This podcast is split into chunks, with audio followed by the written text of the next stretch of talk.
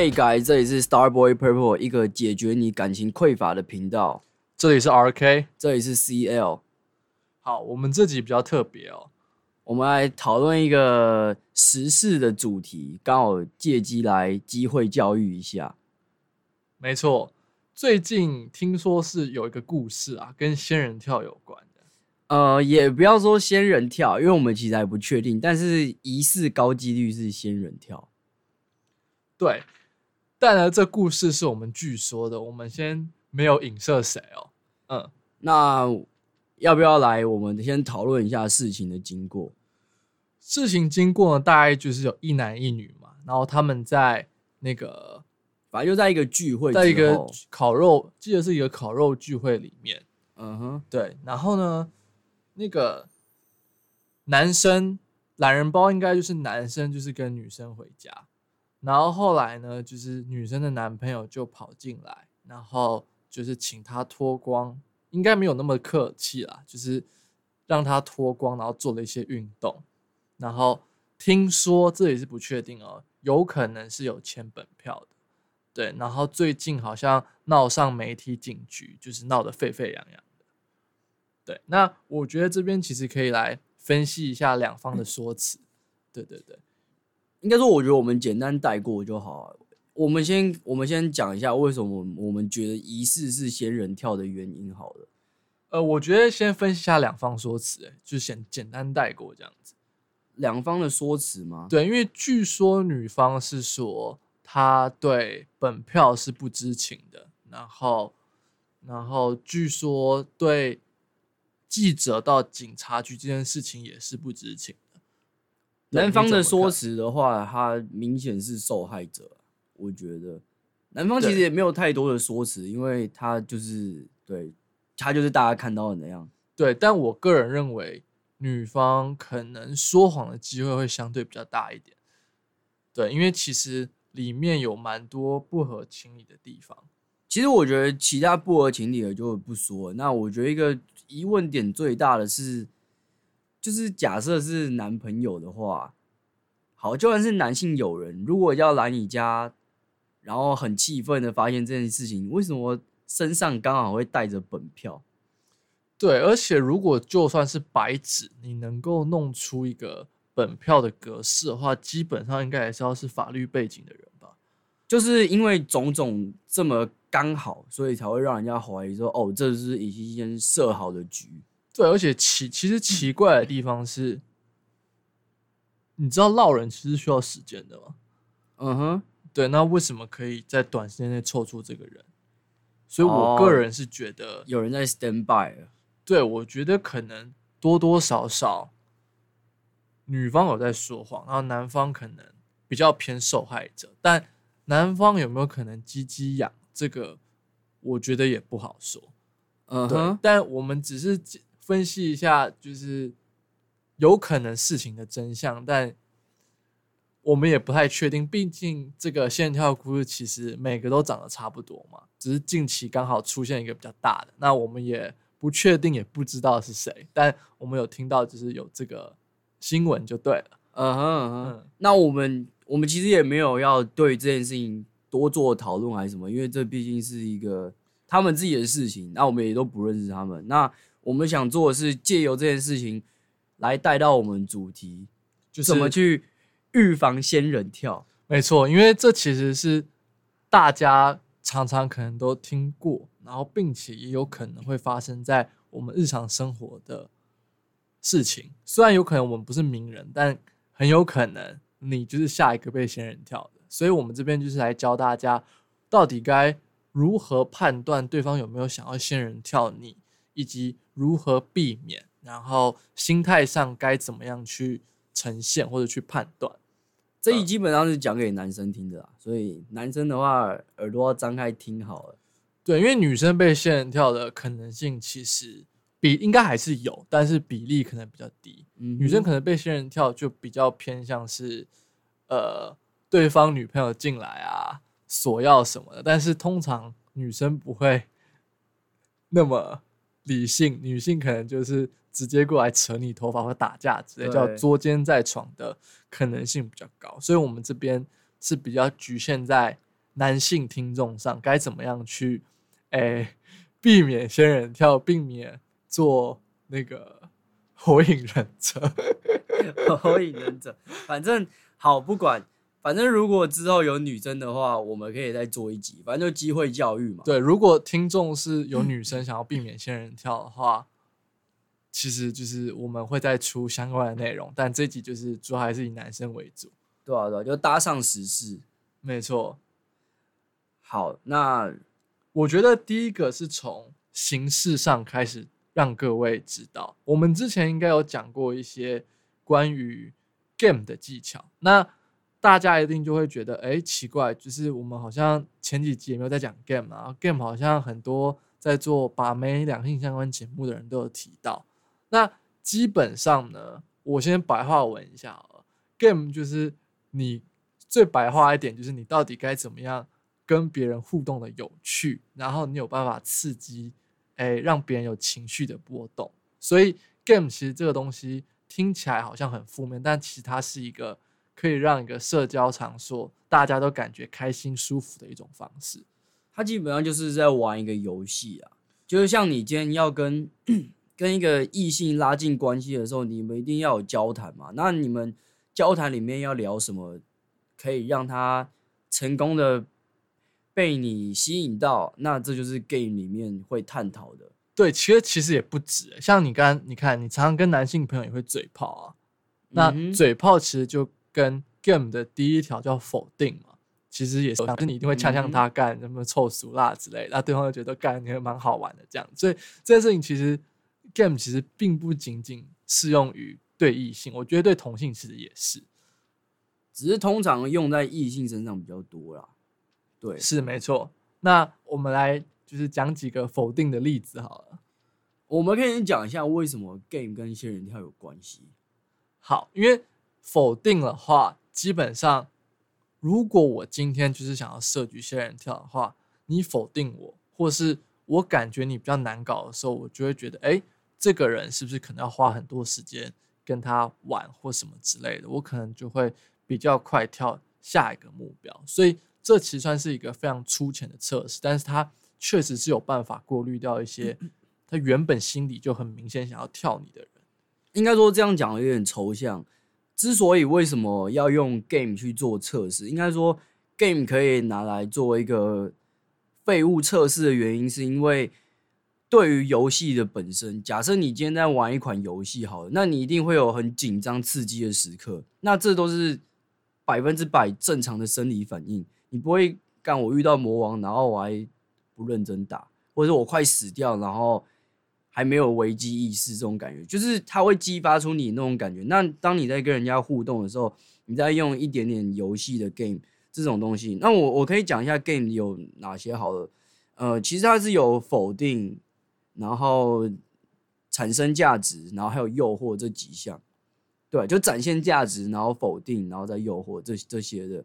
然后透过，因为它就是有点像你在你的情绪在搭云霄飞车，然后可能就是一个来回的互动，可能丢球接球，丢球接球，所以它的互动是会很真实，而且你也可以透过这个东西去判别说，哎，这个人有没有诚意来跟你做互动？因为当有一个人是带有一个目的性来找你的时候，其实他没有那么多心思，也没有那么多时间。跟耐心陪你慢慢聊天，或者是在做些什么，所以这个很，我觉得 game 不要说哦，你们是不是带着意图啊，然后要让把人家诱导到你的世界啊，或者诱导到什么话题去，其实也不能这么说，应该是说，呃，透过 game 你可以知道他一些资讯，因为你他可能就会无意间透露出一些嘛，可能他平常在听什么歌啊，或者你你们的共同话题是什么，所以他反而是一个。打开话题的一个怎么讲啊？一个钥匙，对，一个钥匙。对，刚刚 CEO 讲的，其实就像很多频道曾经讲过，就是一些推拉的法则。那如果你是一个意图明确的人的话，你其实不会想要浪费那么多时间在跟对方做推推拉拉这件事情。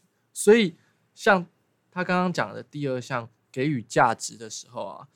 你一定会告诉他，哎，你可能会什么，或是他会或他懂的东西，你是有兴趣，你也是略懂略懂。那这种时候，你就可以从交谈判断出说，哎，他是不是真的对他现在讲的东西有兴趣，或是他对你的东西是有兴趣的。那如果没有兴趣，他想快速跳下一个话题，或者想灌你酒，其实这等等的都有可能是仙人跳的征兆。那如果他是很用心的去了解你这个人，或是很敞开心扉跟他跟你聊他自己的兴趣的时候，其实相对就代表说，哎，这个仙人跳的比率是比较低的。应该说，我觉得 game 还有一个好处，是因为其实。在这个年代，大家都互相都有一点防备心，所以我们其实，在社交场合都会戴下面具。那透过游戏，或是透过一些这种说话技巧，或是聊天方式，是可以慢慢哦，我们可以彼此卸下心防，然后真的去聊一些我们感兴趣的话题，然后透露出一些自己的东西。那这时候你们才是可以慢慢走向真心相待。你你们其实很难一开始就要求一个人要跟你真心相待。除非他也觉得说，哦，你你跟我是同一个世界的人，通常是这样的状况。这边我补充一下哦，像我们刚刚有讲说，呃，这个 game 其实就是在让别人的情绪大云霄飞车嘛。那如果说他是又是在不对的情绪下，或是还没到那个点，却又急着跟你有一些肢体接触啊等等的，就是很想赶进度的感觉，其实。多多少少的代表说，哎，你们这互动可能是有点问题的。所以，如果你有一些超出预期或是情绪外的肢体动作，就是超出情绪的肢体动作的话，就是代表说，哎，这边还是有可能有仙人跳的可能性。那我这边要继续再补充一点，就是刚刚有讲到，就是。符符合仙人跳的特征的话，并不是说有一项就有可能仙人跳，而是像收集证据一样，就是如果我们刚刚讲的东西，我们接下来就是节目讲到的东西，如果全部符合，或是十项里面有符合八项，那我劝你还是 别上比较好。但如果真的就符合一两项的话，其实还是 OK 的。对，这边要先讲一下那个判断的基准。就有点像在侦探，然后在收集证据。应该说，我们刚刚前面讲这些，只是怎么教你去判断，或是怎么教你可以去辨别，说哦，我这时候遇到的状况是这个女生有没有在对我说谎？那她的意图到底是什么？然后进而才可以保护自己。就像呃，就像面试官他今天在面试一个新来的人的时候，他一定会丢一些问题嘛。那有些问题一定是想看他对。企业的忠诚度，像可能好，我让你你你面试通过，那你真的会不会来这边上班？这种类似的问题，透过其实一点小小技巧，他就可以看得出这个人的人格特质大概怎么样。但是一两个问题绝对看不出来，所以你们要不断的聊天，不断的交谈，然后才会懂一些对方的蛛丝马迹。呃，如果各位对一些面试的小技巧，有兴趣的话，也可以在下方留言敲完，我会额外开一个频道做，就是做关于面试官心里到底想什么，以及我会用一些有一本书非常有名，叫做《问题背后的问题》，就是可以去教大家判断说，哎，今天如果你去面试的话，他问这个问题背后到底是想要知道什么，或是你其实很多问题你是不能直线思考照他问题回答的，你得。绕一个弯，或是你得知道他问题背后到底在问什么。那如果大家对面试比对如何防范仙人跳有兴趣的话，我会再额外开一个频道教大家如何去判断这些问题。对，好，OK，那所以刚刚是教大家怎么判断嘛？那判断的手法其实就是透过 game，然后就像我们刚刚讲，那可能那三个步骤，嗯，展现价值、否定跟诱惑。就他是不是诚心的想要跟你深入了解，然后以及其实懒人包就是两个重点，就是你的你给他情绪反应，他有没有给予正确的回应，或是他情绪还没到，却又急着跟你做肢体接触，就是这两个点。对，那这就会觉得怪怪的。对，如果有符合以上这两个点，就是他并没有真心想要了解你，也没有想跟你聊这些东西，疯狂灌你酒。以及情绪还没到就想要跟你做一些肢体接触的话，这些都有可能是，如果以上三点符合的话，我们姑且就给他三分好了。我觉得大家不要先觉得自己赚到，因为我觉得这年头怪人很多，所以要真的发生一些你预期不是你预期中的事情的时候，你要去想一下说，哦，为什么今天会发生这件事？那如果除非是跟你想象一切都合理，那可能才是正当的。对，这三点如果都符合，就是三分。我举应该说，我觉得用一句话来讲，就是呃，你要知道这个女生喜欢你哪一点，然后她她是被你的哪一个优点，或是你的某一个特质吸引到。那如果你不知道的话，那你就要大概率想说，哦，那这一个可能就怪怪的，因为不太有人会莫名其妙对一个人有好感，或是喜欢上，或者喜欢上别人。如果他对你会这样的话，他对别人也会这样，那这就是你就要小心的。好，那在如何避免仙人跳 game 这个阶段呢？我们主要有三个判断标准。那如果三个判断标准都达成的话，就是三分，就是三分可能性有可能仙仙人跳。那这三个就是我刚刚讲的嘛，不正常的情绪反应，然后不太想了解你，疯狂灌你酒，然后再来就是在情绪还没到的时候，就疯狂想跟你肢体接触。好，那接下来我们到。如何判断仙人跳的第二点，住处就是地方的部分。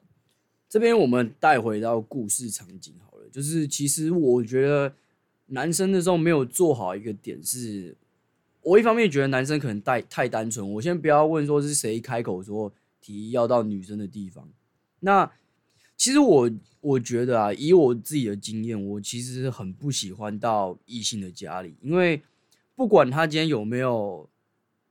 另外一半好了，它其实就是一个高风险的东西，因为也不说高风险，第另外一个是，呃，你不知道他现在的状况，就是他是其实是一个，我觉得你们一定是熟到非常非常熟，你们才可能要到对方家啊。但是如果这个以外的话，正常谁没事会邀请你去他家，还是你正常没事谁会去你家？通常一定都是多带有一点意图。那你就要去判别说，哦，今天这个意图是什么？那我可以大概可以理解，当时男方的意图应该是觉得说，有机会一夜情，或者是他们真的是很熟很熟的朋友，可是看起来又还好，或是单纯没地方睡。可是我感觉男方不像没地方睡。对，那这边其实要强调的事情是，如果你想要一夜情，其实就是有几个铁律，就是。你要么就是把对方拐到自己住处，要么就是在外面开房间，这两个都是相对的比你去女生家里是安全许多的，这要记得。所以第四个判断标准就是，如果对方就是一直想把你往他家拐跑，不是一直想要往把你往他家拐的话，那尤其又是一个女生做这种事情的话，这边这个判断标准。如果符合的话，仙人跳分数我给两分，也就是说，如果符合这一项的话，额外再加两分。对我自己是觉得这个还蛮危险，因为谁谁莫名其妙会说，哎，要不要来我家？而且如果又是女生开口的话，其实有点怪怪。通常应该是男生拐女生嘛，对吧？男生男生找女生，女生也不一定会去啊，对吧？就是我觉得，我觉得到对方家里，除非是一群朋友，我觉得一群朋友那就另当别论。那假设只有两个人的话，其实现在社会那么开放，大家也知道，大概九成会发生什么事，对吧？好，那我们接下来要进入到避免仙人跳的第三个重点，就是如何保护自己。对这个部分蛮重要，就是资讯，因为好，因为男像故事里面有说嘛，男方有说。哦，我不知道她有男朋友，但我觉得不能把这当做一个借口，而是当你今天要决定去一个人家的时候，你就会知道说，哦，我今天有可能会发生什么事。我相信她一定有想过，但是不能说，哎，我我我我不知道她有男朋友，所以我觉得去是合情合理，而是你应该要想办法去打听，或是知道一下他们的近况之类的。我相信应该是查得出一些端倪啊。那如果真的在那么不确定的话，就变成说，因为你资讯相对少嘛，因为只有女生知道现在发生什么事，那你就很危险，因为你就是在他在他手掌心里面，那变成说你在他的掌控之中，对，按这时候你的风险就会很高。所以如果是我的话，我就不会是 第一个，我不会就跟他回去，而且我会可能就算真的她她真的有邀请的话，我也可能会去打听一下她闺蜜啊，或者是一些认识她的人，说哎、这样是正常啊，这样是合情合理的嘛之类的。对啊，但是一定是用一些迂回的方式，不太可能直接问女生说：“哎、啊，你没有男朋友、对啊之类的。我我的看法是这样啊，就是你还是要用一点方式去慢慢看，能不能知道一些 detail 一一些底细的东西。像我们之前有一集啊，就是在讲社交认证这一集，我觉得大家可以回去听一下。那社交认证这个，除了可以让别人觉得你很好玩，甚至增增加你的社交地位之外，还会有什么好处呢？就像刚刚 CEO 讲的，它可以就是让你去判断，哎，你今天想要的对象他到底是个什么样子的人。那如果你发现他呈现给你的样子跟他朋友口中说的样子其实不太一样，甚至是冲突的时候，我觉得也会有一点仙人跳的可能性。对，那除了跟他朋友打好关系，或是去判断他是什么样的人的话，其中又有三个重点，就是必须要刻意的想办法，不管是迂回的方式，大概知道几件事情。第一个就是情绪管理有没有问题。对，因为当一个情绪控管不好的人，那因为其实我觉得一个情绪控管不好的是一个很大的不确定性，因为你无法知道说哦，你跟他发生什么事情以后，他会不会第一个会不会事后反悔，第二他会不会做出伤害人的举动。有点像是恐怖情人的感觉。所以情绪管理如果有问题的话，你就可以试探的问你，或是你也可以顺便用废物测试的方法，就是，哎，你朋友是不是很常生气啊？或者，哎，你朋友平常都长这样嘛之类的。那如果他听到这些比较废物测试的东西，他有一些过于激烈的情绪反应的时候，那其实就不太适合。所以我觉得这边就是可以一个蛮好用的问句，就是加以否定，或是跟他朋友去试探一下，哎，他临场到底是怎么样反应？因为通常脾气比较好的人，遇到这个问题可能就是傻笑或什么之类的。那如果他什么暴跳如雷或什么的，代表他可能情绪管理有问题。嗯对啊，那他情绪管理都不太好啊，那就更难确保他不会做出伤害人的举动。对，那再来的话，第二个要打探的就是可能是原生家庭到底有没有问题，但这个比较去难探讨，因为原生家庭假设是这边不是歧视人，但是说一个政治不正确，就是单亲家庭或是父母离异的，通常情绪反应会比较大之外，他可能对自己可能会有比较多自卑感，或是等等的，他可能会有一些需求感，或是可能会有一些像现在忧郁症也是一些就是社会上蛮常见的疾病嘛。那有时候有这些精神相关问题，其实跟原生家庭是有关系的。那如果原生家庭又复杂，假设父母亲是入狱的，甚至是有贩毒的，那其实通常或是有可能是黑白两道，这些通常都比较危险。那去到黑白两道的话，也就大大增加了仙人跳的机会。所以，因为他有可能是缺钱，所以呢，如果你间接用一些方法知道他家庭是有问题的话，奉劝各位这种妹子千万别上这种的话，我就遇过一次。啊！你要分享他的经验吗？他他的状况是他被家暴，就是他他应该是爸妈都是正常，可是家庭可能他有被家暴。然后为什么我会知道他被家暴呢？也是看到衣服底下的伤口，对，就是有些伤口是你看不到的，可是我也是在那个情况下，我说哦，你你怎么了吗？还是之类的。那其实就是在结束以后，我后来也才发现说，哦，原来他是一个呃依附感很强的人，因为他很没有安全感。所以他变成说他会很黏，就是会变成这种情况。对啊，没有，我只是做一个举例。对，刚刚我觉得 R K 讲的没有错。对，然后跟对方就是对方朋友做一些交流的时候，也要间接的去了解一下你的对象的三观。三观是什么呢？世界观、金钱观，最后一个是感情观，感情观。没错。那如果他这个像金钱观可能就很拜金啊，或什么之类的，这也要小心。那世界观跟感情观只要正常，只要是在你的理解范围内，其实都还 OK。所以呢，这部分如果金钱观是比较拜金的话，仙人跳的指数我也给两分。对，所以这个部这些细节都是你要间接用开玩笑的方式跟对方去，就是跟对方朋友去打探。对对对，那有几个不错问句，就像是跟朋友，因为如果你借由朋友去问你对象的事情，其实压迫感跟那个也不会这么大。那有些问句，像通常你会 Excel，你通常会用什么问句去试探朋友跟朋友的，就是你对象你要怎么跟朋友的。哎，你要怎么跟对象的朋友去试探你对象的一些情报，就是三观等等？哦，我那我再举例一个好了，就是之前问句这样。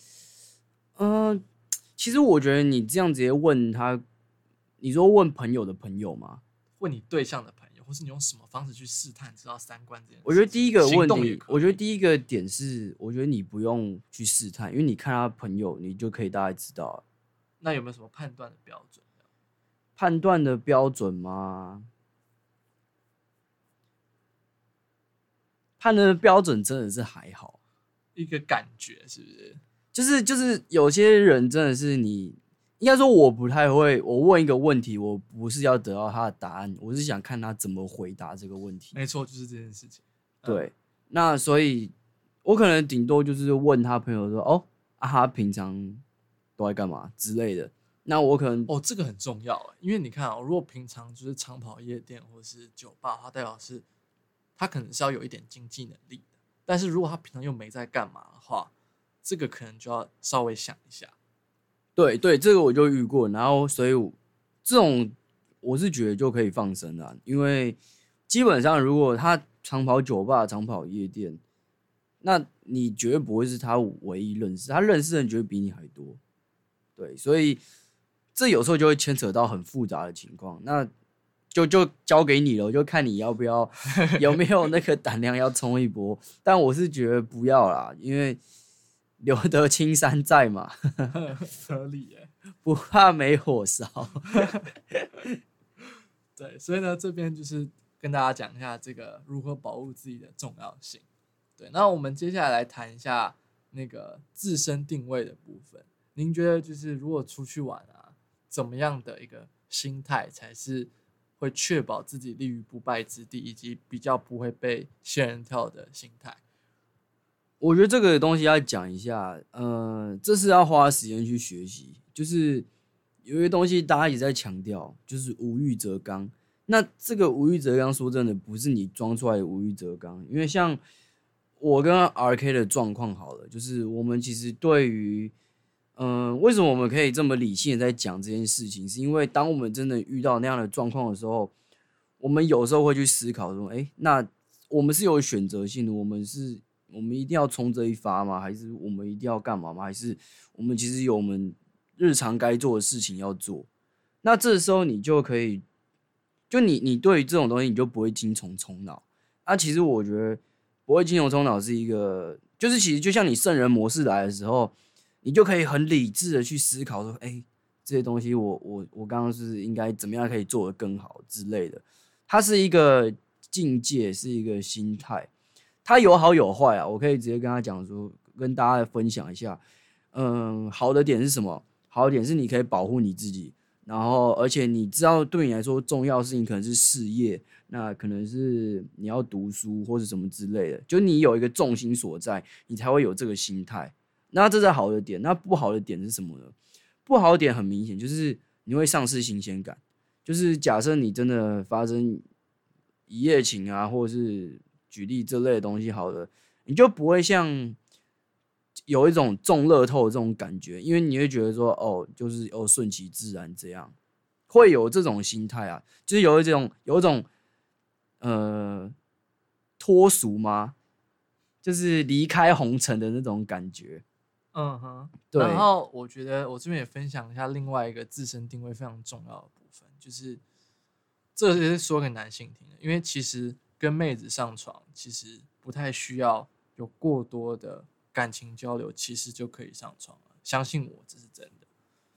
那所以我觉得大家的目标也不是目标，就是心态。除了无欲则刚，如果你有目的的话，就是如果他你有接收到一些讯号的话，能弄上床就弄上床。什么意思呢？就是你不需要有过多的情感交流，因为现在大部分女生的心态是打炮可以，但是你不要玩我感情。对，所以呢，基本上能弄上床就弄上床，这样对男生来讲，对女生来讲其实都没有亏。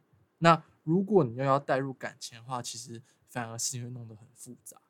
对，所以呢，尽量如果你只想要上床的话，就千万不要谈感情。然后这还有另外一个好处，就是可以让彼此搞清楚彼此的地位。所以如果搞清楚的话，就比较会有少一些胡闹的事情。那我觉得这也是保护自己一个非常重要的原则。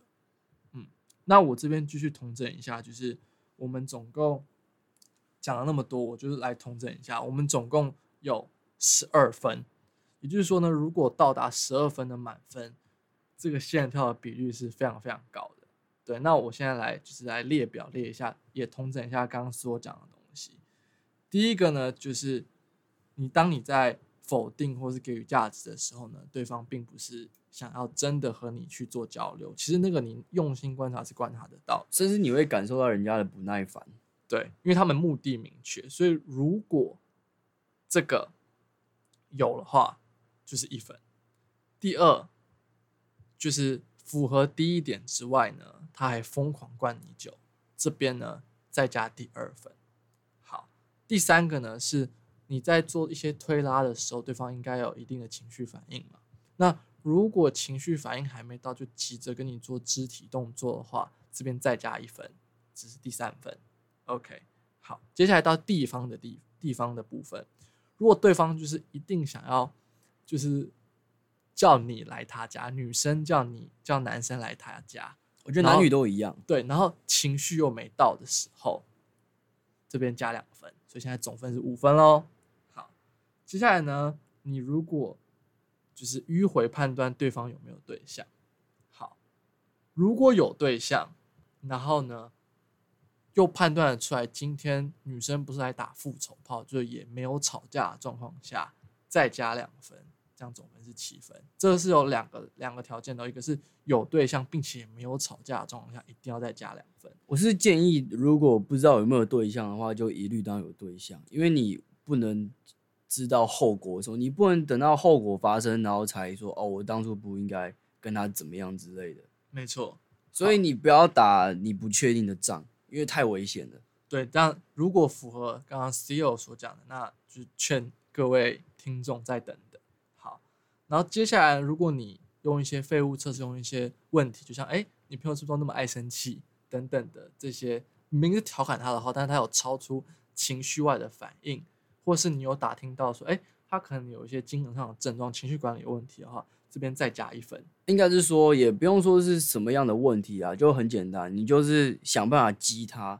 那假设你跟人家开一个玩笑，那正常人可能就是笑一笑嘛，或者是可能正常人就是没有感觉，或是稍微生气一下，我觉得 OK。那如果他有那种很大的情绪波动，那你就知道说，哇，我连这种小玩笑你都可以这么大的反应的话，那何况是后续的事情。没错，那这边的话符合再加一分，所以现在总分是八分。好，那如果你又不小心知道说，哎，原生家庭有问题，或是你聊天的时候可能就是知道说，哎，原生家庭可能比较复杂之类的，这边的话就要再加两分。这边的话就总分是十分。这边不是说原生家庭就不要碰或者什么，而是说，呃，大家可以再观察一下，这只是一个参考点，没有说唯一。对，因为我知道有很多是。我有遇过，我我朋友他们家里也是，可能家境没有那么好，可是他是一个很向上的人，那他人格也很正常，所以他只是一个，对，就是我觉得大家是可以去了解一下，这是一些几率问题，就是你看，如果他符合单亲家庭，然后你知道他家里又没有什么钱，但是每天跑酒吧，每天跑夜店，平常也没在干嘛，然后又有沾染一些黑白两道，这个。就是相有问题，所以我刚刚在讲，就是这个评分表是一个总分制，它并不是说，哎，你符合一两项就是这样子的，对，它是帮你做判断而已。对，然后接下来是价值观，如果他的金钱观又是偏拜金，然后感情观也是有点乱七八糟的话，这边再加两份是十二分。总分就是这个十二个，就是这些条件总分是十二分。那我奉劝各位呢，九分以上的妹子绝对绝对不要碰，因为它符合的项目实在是太多了。对啊，就是我觉得这个年代男性也要懂得保护自己。对我相信有这个蛮确实的评分标准，大家如果在酒醒的时候，应该是蛮好做判断的啦。对啊，那我们对自身的定位，我们可以做好的点，平时就可以累积的，就是想办法，就是无欲则刚嘛。你有假设你有很重要的事情要做，那这种小情小爱或者是一些生理上的东西，你就不会一直去想办法去获取。对，就你你变成说你可以取舍啦，就是你有选择，而不是说哦，我今天没事，我就想打一炮这样。没错，这实在是太重要了。很多人真的，我问他们，我我问他们说，呃，为什么你会这么想要打？我说，哦，因为我晚上没事啊。这是什么理由？你那你晚，所以你晚上有事的话，你就不会打嘛？他说，对。那那那你就去找事做啊，对啊之类的。然后还有刚刚 R K 说的嘛，就是呃，对于感情这个东西，不要去欺骗人家啊。如果感情以外，你们生理上有说好就说好，对。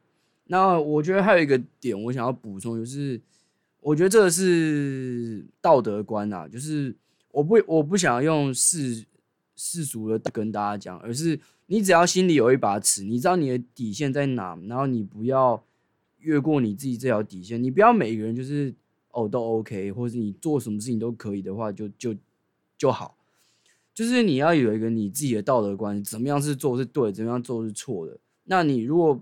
不了解的话，你也可以跟你朋友聊聊看，说，哎，我觉得这样其实没有问题啊，啊，所以这样是错的吗？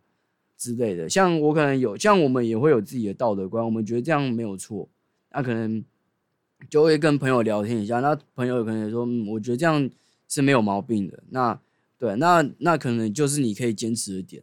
这到后面就其实会变成你自己的价值观。那，变成说你在应付各种状态的时候。呃，你就知道说怎么样不要越过你自己的那一条线。像我自己的，我自己的原则就是，呃，我不碰第三者。对，就我只要被我打听到说，哦，她有男朋友，或是呃，她可能最近在，可能有跟谁有暧昧之类的话，我就会能不碰就不碰，因为我觉得这东西会牵扯到事情太复杂。那更何况可能你可能会未来会跟那个男生是朋友之类的。对吧？我其实还蛮看重同性之间的交情，对，因为我觉得这东西还蛮重要的，就不要因为单纯这种小事，然后伤了彼此的感情，对啊。好，那就奉劝各位大家，如果酒够醒的话，可以参考我们这一集的一个十二总分的评量表去判断究竟是不是仙人跳。对，教你怎么避免仙人跳。以上就是我们这集的内容，我们是 Star Boy Purple，我们下集再见。